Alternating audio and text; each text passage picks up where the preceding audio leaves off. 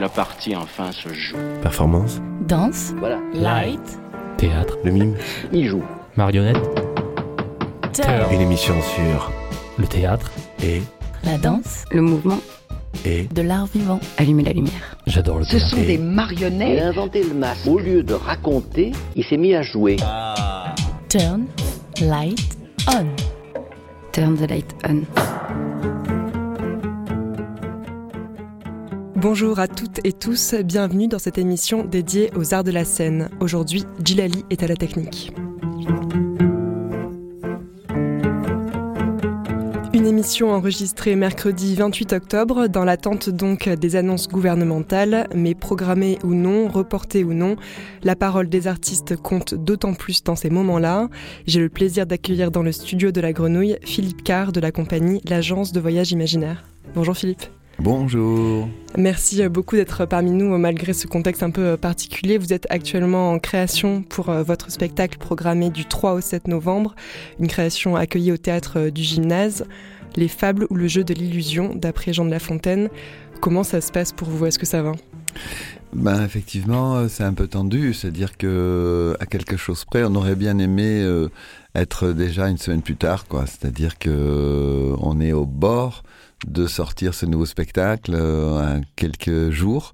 On, on le, d'ailleurs, on, on a commencé à le jouer. On l'a, on joué hier soir pour nous. On est, on fait, on fait les filages, ce qu'on appelle les filages, c'est-à-dire des répétitions générales tous les soirs.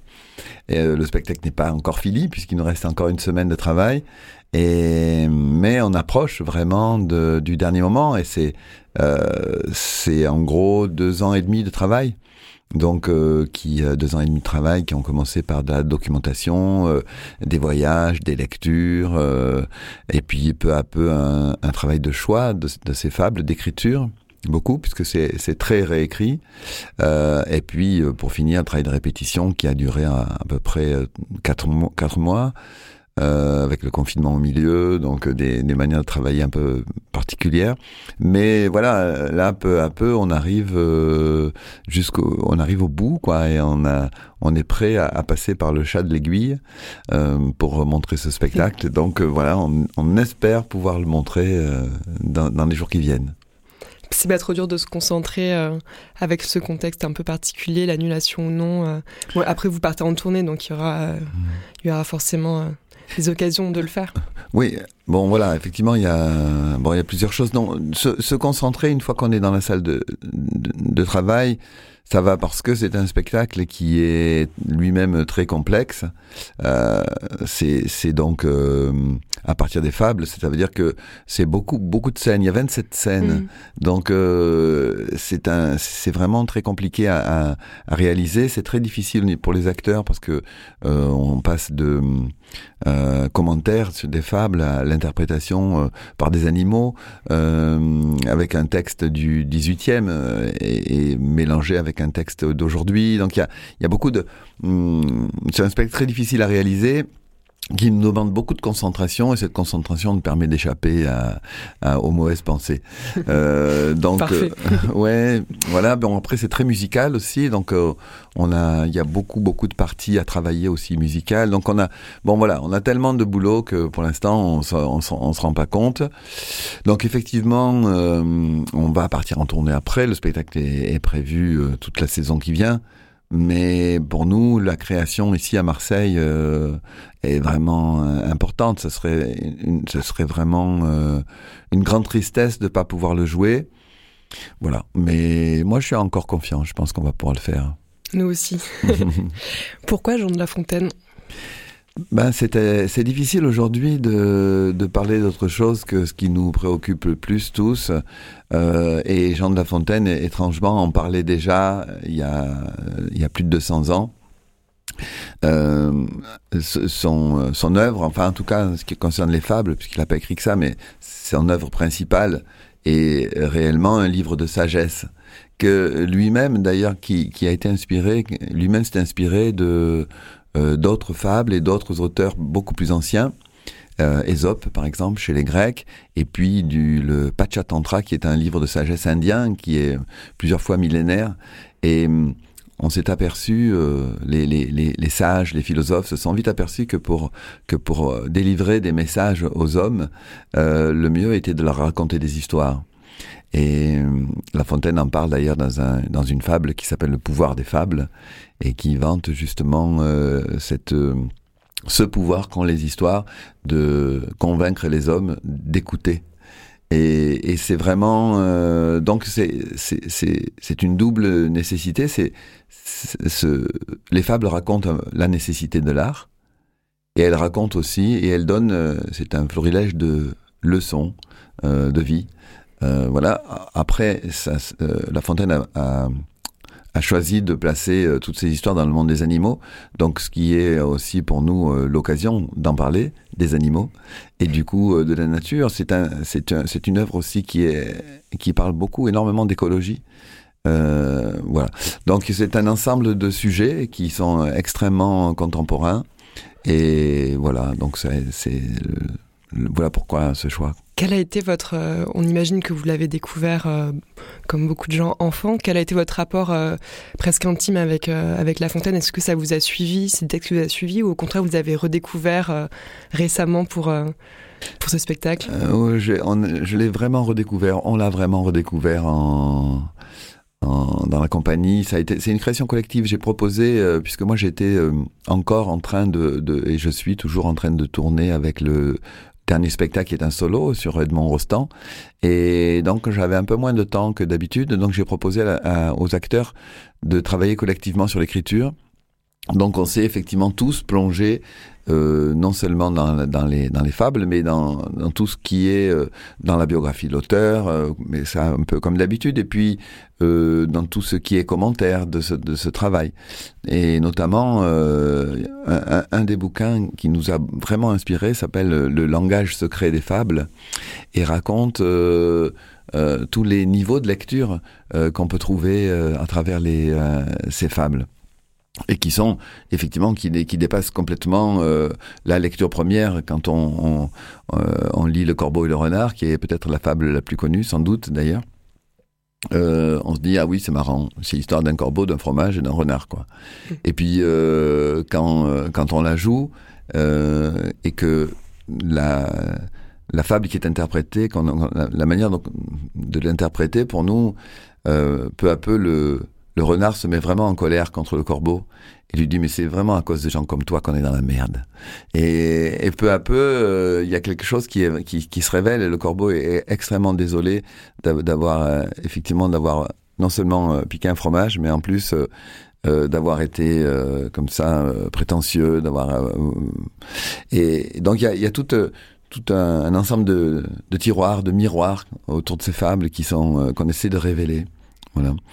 La première, de, de, un autre exemple aussi qui, qui, qui, qui est sympa, c'est la, la, première des fables. La première du premier livre, c'est La cigale et la fourmi. Donc, pareil, qui est une fable archi connue.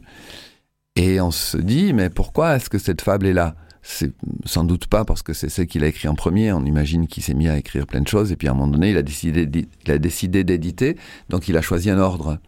Mais qu'est-ce que raconte cette fable finalement? Euh, Elle raconte l'histoire d'un d'une artiste, d'un artiste, d'une artiste, d'une chanteuse. La cigale, c'est une artiste, un poète qui chante, qui danse, qui rêve, qui, qui est, et qui, à un moment donné, euh, a besoin d'aide, a besoin de soutien, et qui demande à, la fourmi, euh, au, qui travaille, de l'aider et de contribuer à, l'aider à, rester un poète. Voilà.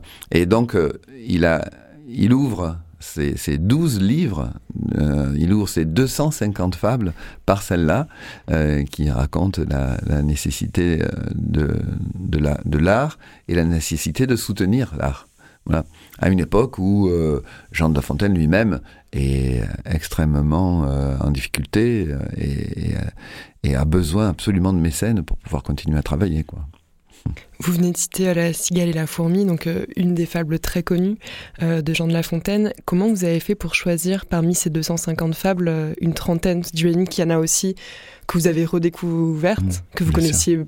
pas ou très peu? Oui, bien sûr, oui, oui, il y en a énormément qu'on ne connaît pas. Les fables de La Fontaine, on en connaît, tout le monde en connaît 6, 7. Voilà.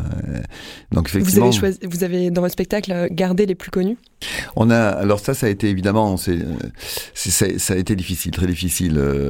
Donc j'ai proposé aux, aux comédiens de travailler chacun 5-6 fables de choisir cinq six fables euh, et de les euh, de nous proposer euh, une mise en scène, une vision, un commentaire, une mise en abîme, une musique et donc on a eu très rapidement entre les mains une quarantaine de fables et dans ces fables effectivement certaines étaient des tubes, des fables très connues et qu'on avait envie de de, de faire entendre à nouveau comme la cigale et la fourmi qui ouvre le spectacle. Enfin, pas tout à fait, je vais raconter après pourquoi. Mais euh, ensuite, on a eu évidemment beaucoup de fables complètement inconnues et qui sont vraiment des très, des très très jolies, euh, très jolies histoires, et, mais parfois pas seulement jolies, euh, aussi parfois euh, vraiment terribles, qui sont très dures. Bon, la, Fontaine parle de tout. Hein. Il parle de, il parle de viol, il parle de de, de, femmes abusées. il, il, parle de voilà, il y a, il y a il y a vraiment des histoires extrêmement tragiques.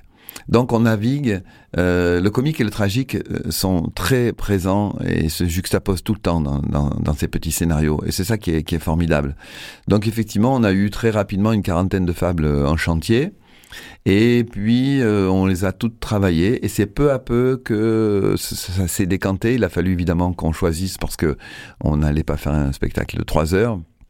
Et donc ça a été difficile parfois. Euh, certaines fables, on a on a écarté certaines fables avec tristesse euh, parce que euh, on a on avait voilà on avait vraiment des belles des très belles choses, mais voilà bon il a fallu faire un choix. Et et puis en ce qui concerne l'ordre, euh, il a fallu qu'on trouve aussi comment euh, déterminer, avoir un, début, un milieu, une fin. C'est-à-dire que c'est malgré tout, même si finalement euh, on peut dire c'est un spectacle à sketch dans la dans la tradition des.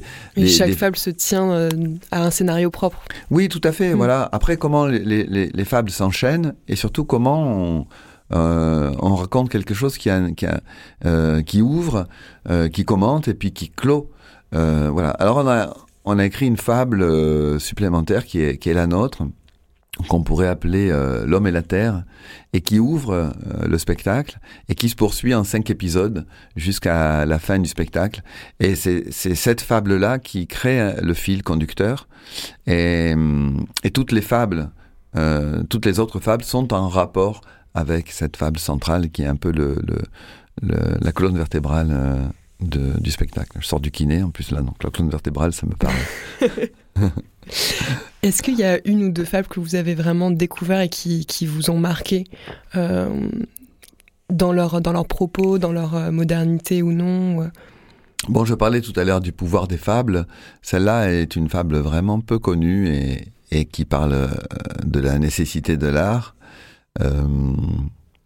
donc cette fable nous a particulièrement marqué. Après, euh, euh, il y a des fables qui sont aussi euh, très comment dire c'est vraiment des scénarios très courts. Il est, très fort pour ça la Fontaine c'est-à-dire qu'il arrive à écrire en, quelques pages mais très très peu une histoire très prenante. La, mort et le bûcheron par exemple qui est qui est traité en comédie musicale dans le spectacle puisqu'on est vraiment passe par des traitements très très divers. La mort et le bûcheron est une histoire c'est une très belle histoire qui a euh, qui fait très peur. Et on s'attache à ce personnage de bûcheron très rapidement en, quelques minutes. Et l'histoire se termine euh, très rapidement. Donc on, a comme ça des des, des des fables qui sont vraiment des flashs et dans lesquels on entre complètement, on, se plonge et hop, on ressort et on, passe directement à une autre. Mais hum, voilà, bon, il y en a, je pourrais en citer plein. Les, animaux malades de la peste est une, est une fable extraordinaire aussi et qui en ce moment est, de, terriblement d'actualité puisqu'elle raconte l'histoire d'une peste qui s'est abattue sur le royaume et le gouvernement, le roi, ne sait pas quoi faire pour euh, endiguer euh, la pandémie. Et donc, euh, une fois qu'il a consulté tous les médecins, euh, tous les scientifiques, euh, qui ne savent pas non plus, il s'en remet au Dieu. Et donc, il décide de sacrifier quelqu'un. Et puis donc alors, il dit que, le, que le plus coupable de tous soit sacrifié. Alors il se dénonce lui-même en disant, moi, en tant que lion, j'ai euh, parfois effectivement mangé un peu les moutons, parfois aussi les bergers, quoi. Bon. Et puis le, le, le ministre de la Justice, qui est le, le, renard, lui dit non, Majesté, vous ne pouvez pas être condamné, vous êtes le roi. Mais euh, et puis petit à petit, tous les ministres se se, déclare coupable en disant bon ben, effectivement euh, moi j'ai un peu euh, le loup euh, le l'ours etc qui ont j'ai commis beaucoup de violence et, puis finalement non tous les ministres sont innocents parce que des ministres ça peut pas être ça peut pas être condamné alors et puis finalement, bon, on a, on y on a trouvé le coupable. Le coupable, c'est, ça va être l'âne, parce que l'âne a, a, brouté une herbe qui lui appartenait pas, et c'est sans doute pour ça que les dieux sont en colère. Et peu à peu, euh, on, apprend que, que, que, finalement tous les ânes sont traités comme des terroristes et doivent être absolument euh, dénoncés, pourchassés, etc. Voilà. Donc c'est, une fable terrible, terriblement d'actualité, qui fait très peur et voilà, qui a été écrite il y a plus de 200 ans, quoi. Dans mes souvenirs euh, scolaires, je dirais, elles sont toutes assez terribles quand même pour, pour mmh. l'homme. Ah oui, oui, oui. Ah oui, oui, c'est tout. Oui, oui, c'est ça. C'est effectivement. Euh, il, il fait pas de cadeaux. Ce qu'il y a de, de chouette en même temps, c'est que c'est toujours un peu euh, comique.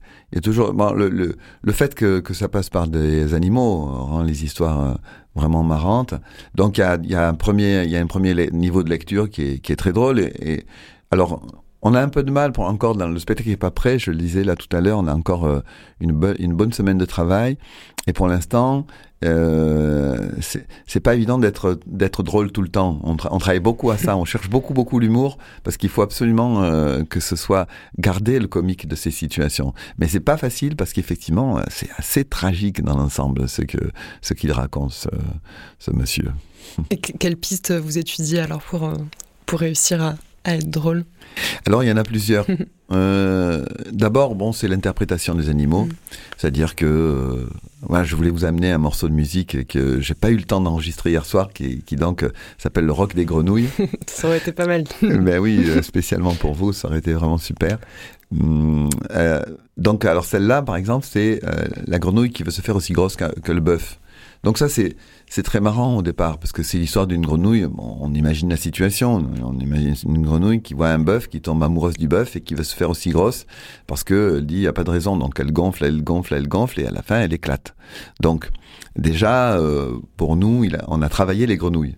Donc ça, c'était hyper drôle dans le travail euh, d'observer euh, la posture des grenouilles, comment le corps des grenouilles, donc de voir comment nous on pouvait avoir un corps de grenouille, euh, le visage des grenouilles qui se, avec ses, ses joues qui se gonflent. On a toujours l'impression qu'elles qu'elles font qu'elles ont un air dégoûté, avec la bouche tordue, et puis ce fameux qu'on a beaucoup travaillé.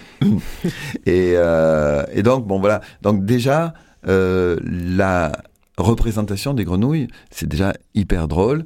Et quand on, on, commence cette fable, la fable s'ouvre sur un petit orchestre de grenouilles. Donc, c'est ces trois grenouilles qui ont, euh, qui, font, qui, ont un petit orchestre un peu à la...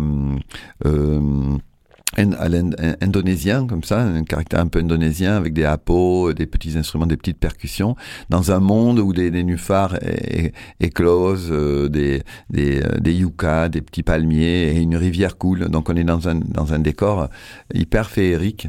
Et donc là, voilà, là, on, quand, quand la fable commence, c'est très très marrant. Puis le, euh, le celui qui joue le bœuf, Nico, qui joue le bœuf, est aussi très très très marrant. Donc voilà, c'est la représentation des animaux déjà qui est très très drôle. C'est vrai que pour les comédiens et comédiennes, euh, jouer des animaux, c'est presque même l'essence, enfin les, les, premiers cours de théâtre, euh, souvent ça peut être euh, ça peut être ça quoi. Donc, Ah oui, complètement. oui, oui, les animaux, c'est une source d'inspiration éternelle pour nous, même quand même quand il s'agit de jouer autre chose que des animaux, bien sûr. Oui, on passe tout le temps par le travail avec des animaux, travailler avec des masques. donc là, c'est vraiment un terrain de jeu hyper marrant. Euh, et, et, on a abandonné certains animaux qu'on a travaillé pendant, le, pendant toutes les répétitions qui étaient vraiment magnifiques. Euh, on a eu une vache extraordinaire qui, malheureusement on a abandonné parce qu'on a abandonné la fable, mais et donc ça c'est le premier niveau de, de qui pour de, de, recherche de comique. Et puis après il y en a un deuxième qui est aussi assez chouette, c'est que donc toutes ces fables sont, sont vraiment mises en abîme, c'est-à-dire que parfois euh, les comédiens s'y perdent. Euh, s'y perdent, ne s'y retrouvent plus, euh, tellement il y a de fables et tellement il y a de choses à dire. Et donc parfois, les comédiens arrêtent de jouer et partagent avec le public ce trouble. Euh, et ça, ça, crée des situations aussi très drôles euh, avec, euh, je sais pas, dans euh, le loup et l'agneau, Valérie qui arrête en disant, je suis désolé, moi j'y crois pas à la fin de cette fable, ça va trop vite. Tout ça pour un verre d'eau, voilà, ce, pauvre agneau, il a bu un, petit verre d'eau et puis voilà, et, il se fait bouffer par le loup. Non, c'est pas pas, normal. Et donc ça, derrière ça, il y a toute une discussion. donc il dit ouais, mais bon, c'est comme ça, c'est la fable, c'est le pouvoir de le, le, la loi du plus fort est toujours la meilleure. Voilà, c'est tout, point.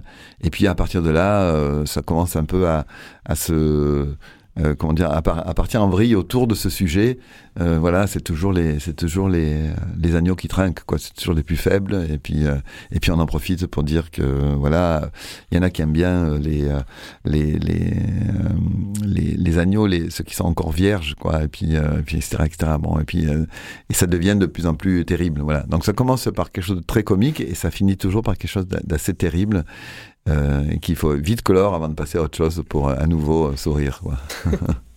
Philka, vous êtes venu avec euh, trois morceaux de musique euh, qui sont joués dans, euh, pendant le spectacle. On mmh. va en écouter un premier qui s'appelle Savetier et financier. Peut-être que avant mmh. de le lancer, vous pouvez nous, nous expliquer un peu ce qu'on va écouter. Ouais, ça c'est une c'est une fable qui est très jolie aussi, alors qui a été, je disais tout à l'heure qu'on a des mises en scène très diverses c'est une, c'est la devise de La Fontaine. Ma devise, c'est la diversité. Donc, on a tenu à, à avoir une création de très avec des, des, des, des, registres très différents. Donc ça, c'est la création, la, euh, le style cette fable chez nous, c'est euh, un petit opérette, on pourrait dire. Voilà, c'est une opérette. Euh, donc ça a été écrit pour deux chanteurs. Il y a deux personnages, un savetier qui euh, qui tous les matins euh, chante tellement il est heureux de vivre et, et qui fabrique ses chaussures et il est voisin avec un financier qui lui n'arrive pas à dormir parce que la nuit il est hanté par par son magot et toute la nuit il se réveille pour euh, compter ses sous et dans la journée il est réveillé par le savetier qui chante et il a une vie absolument infernale jusqu'à ce qu'il propose à, au savetier de lui donner assez d'argent pour qu'il arrête de travailler et, euh, et je ne vais pas raconter la fin.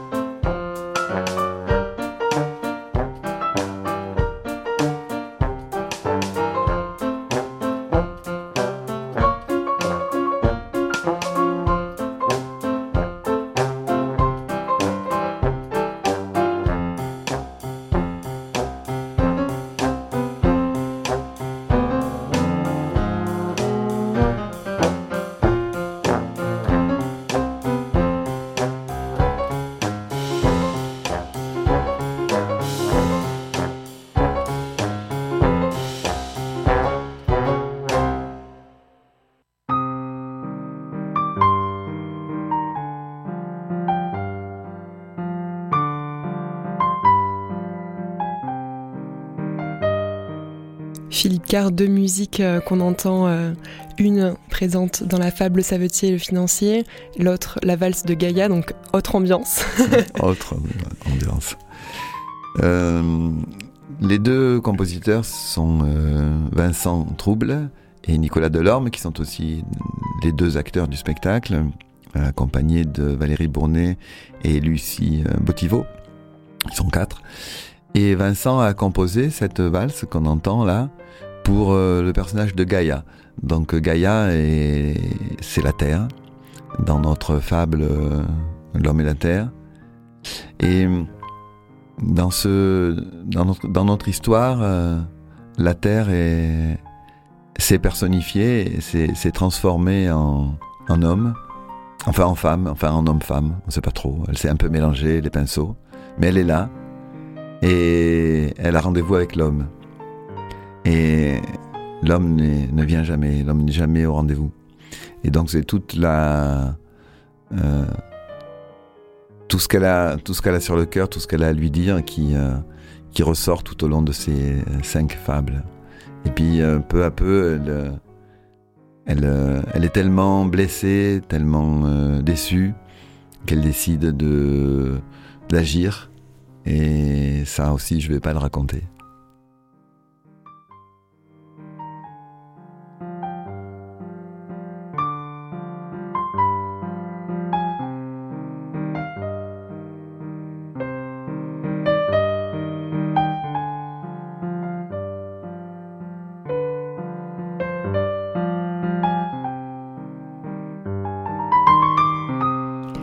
Nous avez parlé euh, d'une fable qui parle de la peste, Mhm. qui est euh, plutôt d'actualité en ce moment. Mhm. Est-ce qu'il y aurait une autre fable qui, qui en ce moment vous habite et qui pourrait décrire, euh, sinon votre journée, au moins l'ambiance dans laquelle vous vous trouvez?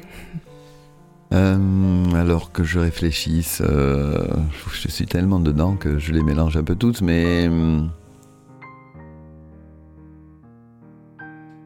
juste euh, après les grenouilles, j'ai parlé des grenouilles, il y a, une fable qui est extrêmement paisible, mais pareil qui a une fin un peu terrible, qui est la fable du héron. Et alors cette fable est, très jolie, c'est juste, euh, ça décrit juste le cheminement d'un héron euh, au bord d'une rivière et qui observe les poissons euh, qui, euh, euh, qui, prend, qui fait sa petite toilette dans la, dans la, dans la rivière. Et c'est voilà, une espèce de petit cheminement qui est extrêmement paisible et qui est très très joli, qui finit encore une fois par une petite leçon, bien sûr.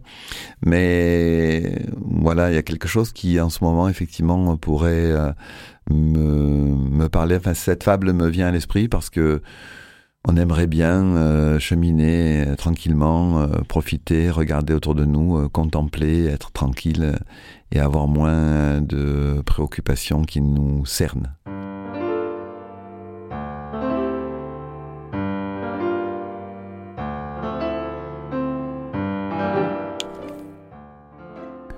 Un jour, sur ses longs pieds, allait je ne sais où, le héron au long bec emmanché d'un long cou. Il côtoyait une rivière. L'onde était transparente ainsi qu'au plus beau jour. Ma commère, la carpe, y faisait mille tours, avec le brochet, son compère. Le héron en eût fait aisément son profit, tous s'approchaient du bord, l'oiseau n'avait qu'à prendre. Mais il crut mieux faire d'attendre qu'il eût un peu plus d'appétit. Il vivait de régime et mangeait à ses heures. Après quelques moments, l'appétit vint. L'oiseau vit sur l'eau des truites qui sortaient du fond de leur demeure. Le mets ne lui plut pas. Il s'attendait à mieux et montra un goût dédaigneux. Moi, des truites, et pour qui me prend-on? La truite méprisée, il trouva du goujon. du goujon, c'est bien là le dîner d'un héron. J'ouvrirai pour si peu le bec, ô Dieu ne plaise. Il l'ouvrit pour bien moins. Tout alla de façon qu'il ne vit plus aucun poisson. La faim le prit. Il fut tout heureux et tout aise de rencontrer un limaçon.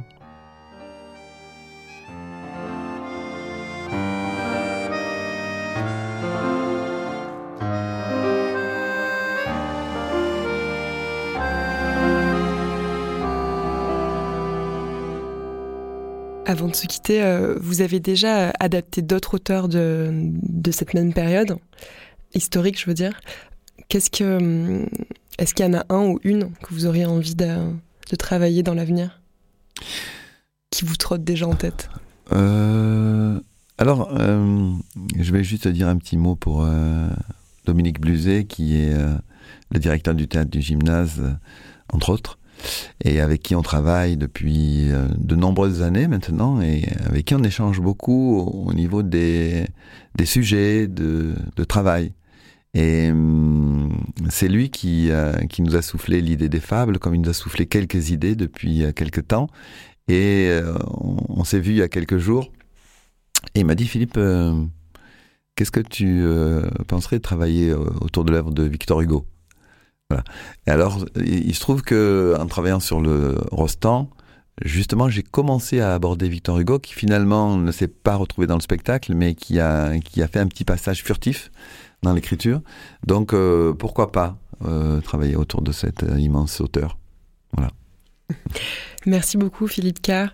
Euh, je rappelle que votre spectacle est programmé du 3 au 7 novembre au théâtre du gymnase et après part en tournée. Alors pour ceux, si jamais le spectacle est annulé, on peut suivre votre tournée sur le site.